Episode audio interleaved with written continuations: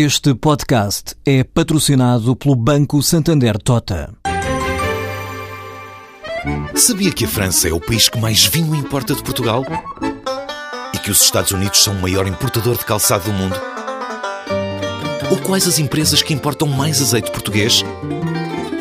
No portal Santander Trade, encontra todas as respostas para internacionalizar a sua empresa, desde mercados a procedimentos, redes de contactos e ferramentas para dinamizar a sua atividade exportadora. Descubra mais em santandertrade.com. Santander Tota, um banco para as suas ideias.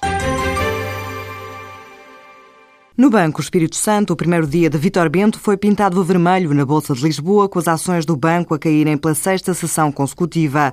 Esta manhã, o Espírito Santo Financial Group fez saber que vendeu 4,99% da participação no Banco Espírito Santo e reduziu assim para 20,1% a posição no banco. A decisão foi comunicada à Comissão de Mercado de Valores Mobiliários. O grupo justifica com a necessidade de satisfazer obrigações de reembolso.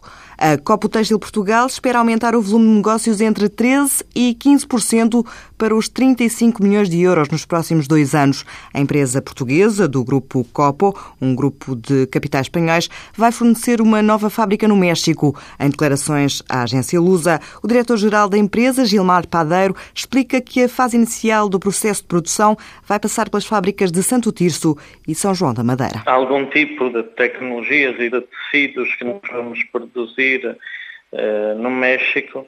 As primeiras fases vão ser produzidas aqui em, em, Portugal e vão ser enviadas lá para concluir o processo. Ou seja, o grupo tem três áreas de negócio eh, ligadas tudo a componentes automóveis, duas delas que é a, a área de tecidos e a área de espumas em bloco, são um, eh, dirigidas por, por, empresas portuguesas. Tecidos em Santíssimo e São João da Madeira, e a área também de espumas em bloco, que também é empresa, vamos dizer, líder e mais é, também em Portugal. Na fábrica do México vão ser investidos 20 milhões de euros, um investimento para chegar mais facilmente aos mercados da América Central e do Norte e que vai contar com a experiência portuguesa. Os cargos de gestão e de direção da nova fábrica do México vão ser assumidos por quadros portugueses. Em Portugal, o Grupo Copo emprega perto de 200 pessoas.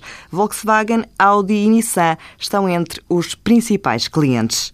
Portugal foi o país da União Europeia onde a produção industrial mais caiu em maio. Pelo que revelam os dados do Eurostat, a produção industrial em Portugal recuou 3,6% em maio em relação ao mês anterior e liderou as quedas na União Europeia à frente da Suécia e da Dinamarca. Já se o termo de comparação for o mesmo mês do ano passado, verifica-se que a produção industrial portuguesa subiu em maio 0,3%. Neste caso, foi o décimo pior desempenho entre os países europeus.